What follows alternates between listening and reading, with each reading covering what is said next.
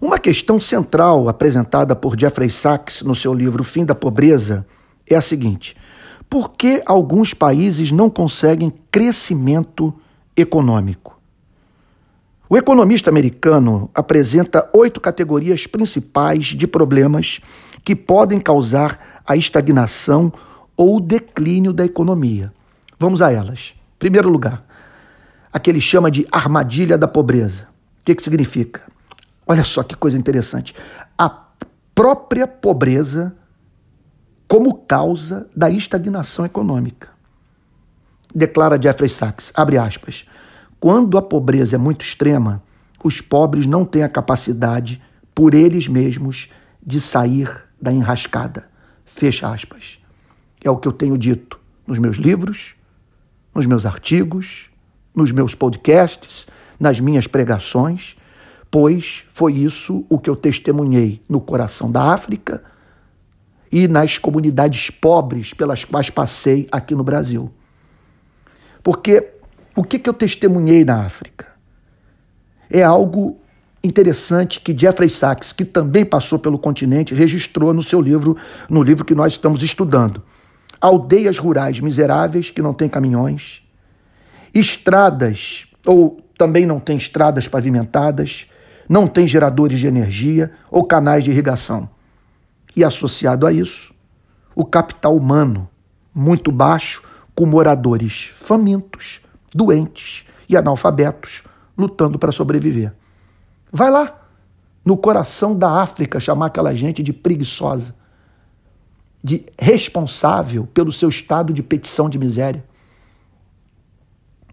Sabe? Tente tirar aquelas pessoas da condição social em que se encontram, sem estender a mão para elas, somente na base do discurso, sem objetivamente ajudá-las a subir no primeiro degrau da escada da ascensão social. Quando essas pessoas são totalmente destituídas, elas precisam de toda a renda ou mais, apenas para sobreviver. Diz Jeffrey Sachs. Não há margem de renda acima do exigido para a sobrevivência que possa ser investida para o futuro. Essa gente consome tudo o que produz, senão morre de fome. Eles são pobres demais, diz Jeffrey Sachs, e eu concordo inteiramente com ele, para poupar para o futuro e, portanto, acumular o capital por pessoa que poderia tirá-los da sua miséria atual. Você pense nisso em termos de países inteiros. Essa é a situação é, da região é, que visitei na África.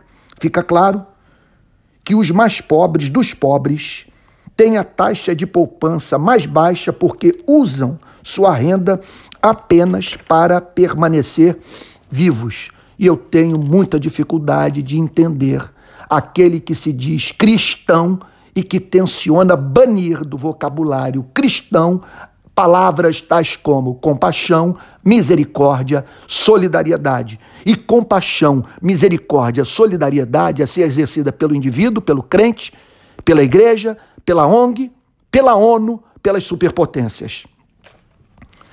Diz Jeffrey Sachs, abre aspas, na verdade, as medidas padrão de poupança interna, baseadas em dados nacionais oficiais, exageram a poupança dos pobres porque esses dados não dão conta do fato de que os pobres estão esgotando seu capital natural ao derrubar árvores, exaurir os nutrientes dos solos, extrair seus minerais, energia e depósitos de metais e praticar a pesca em excesso.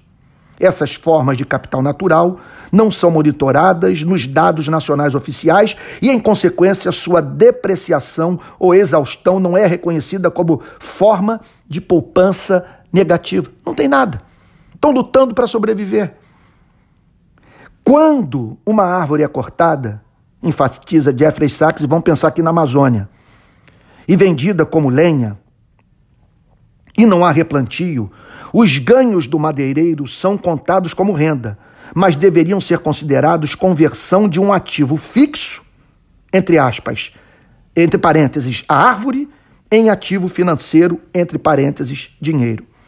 Segunda causa da estagnação econômica de uma nação geografia física. Muitos dos países mais pobres do mundo são gravemente afetados por custos altos de transporte porque não têm acesso ao mar. Então, Pense, por exemplo, num país montanhoso, de geografia, portanto, é, de, de, de, que torna difícil a circulação de mercadoria. Jeffrey Sachs lembra que o próprio Adam Smith tinha plena consciência do papel dos altos custos do transporte no atraso é, do desenvolvimento econômico dos povos. Então, você pense em condições é, é, é áridas de vida Pense, por exemplo, no fato de que a maior parte dos trópicos apresenta condições ecológicas que favorecem doenças que podem matar, como a malária, a esquistossomose, a dengue e dezenas de outras enfermidades. Essa é a situação da África subsaariana, em particular, que tem chuvas, temperaturas e tipos de mosquito que a tornam o epicentro mundial da malária. Então, felizmente, Lembra Jeffrey Sachs? Nenhuma dessas condições é fatal para o desenvolvimento econômico, porque é possível banirmos o fantasma do determinismo geográfico. Hoje nós dispomos de conhecimento, de tecnologia, de recursos. Para isso, contudo, falta-nos compaixão. A geografia diversa representa problemas que podem ser resolvidos por meio de investimentos físicos e boa gestão de conservação terceira causa da estagnação econômica. Ele chama de armadilha fiscal. Abre aspas. Mesmo quando a economia privada não é pobre, o governo pode não ter os recursos para pagar pela infraestrutura da qual depende o crescimento econômico. Deixa eu fazer uma pausa aqui. A população está desempregada. O governo não tem como cobrar impostos. E, consequentemente, não tem como fazer aquele investimento em, em infraestrutura que atrairia o empresário, o comerciante. Pois esses, focados no lucro, e não vou condená-los por isso, porque eles não vão lançar o dinheiro no, no, no, no esgoto, no ralo, no, no vaso sanitário. Eles querem condições mínimas de, de trabalho que, que lhes permita, portanto, é, é, levar adiante os seus projetos empresariais. Os governos, nesse sentido, são fundamentais no investimento em bens e serviços públicos, como atendimento básico de saúde, estradas, redes de energia, portos e etc. Se você pegar a história da Europa e dos Estados Unidos, você encontrará os governos dessas nações fazendo exatamente isso. Porém, pode não ter meios, diz Jeffrey Sachs, os meios financeiros para oferecer esses bens, por, no mínimo, três motivos. Olha lá, por que, que um determinado governo, uma nação pobre, não tem recursos para investir em infraestrutura? Primeiro, a própria população pode ser tão pobre a ponto de não ser factível tributá-la. Então, aqui eu faço manifestação é, é, conforme fiz durante os governos Lula, Dilma, Temer, Cabral, Pezão, Paz, cobrando combate à desigualdade social, é, criação de oportunidade de vida para o necessitado, qualificação profissional e por aí vai. Porque eu sou cidadão da sétima economia do mundo.